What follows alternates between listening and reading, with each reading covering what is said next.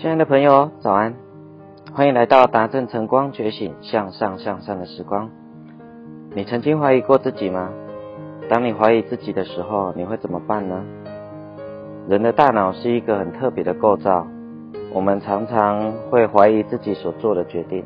我这样子做是对的吗？这样子真的好吗？创业好吗？我跟他在一起好吗？未来会变得更好吗？我这样子的决定真的是可行的吗？你是否也会陷入这样子的怀疑时刻呢？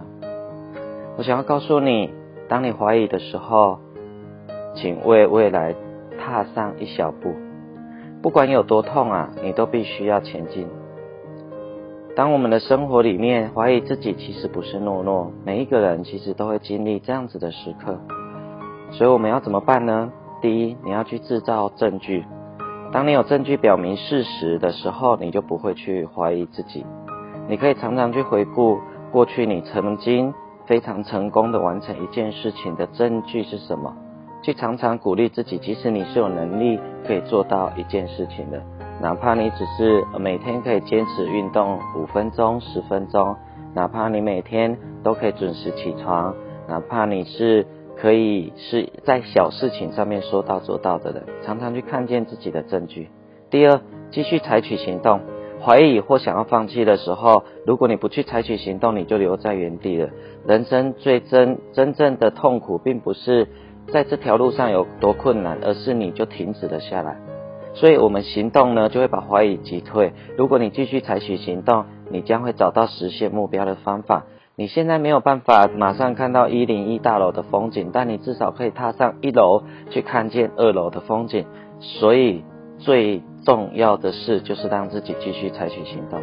第三，记住你自己走了多远，看看一你一路走来的旅程会非常的有帮助。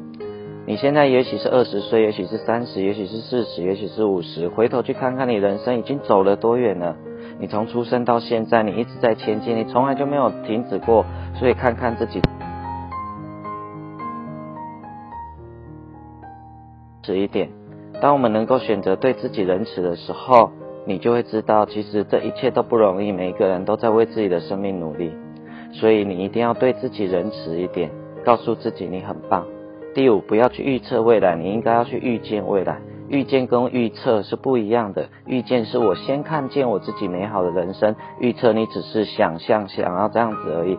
预见是非常有坚定的信心的，所以祝福你有个美好的一天。当你怀疑的时候，往前再踏一小步。我们下次见哦，拜拜。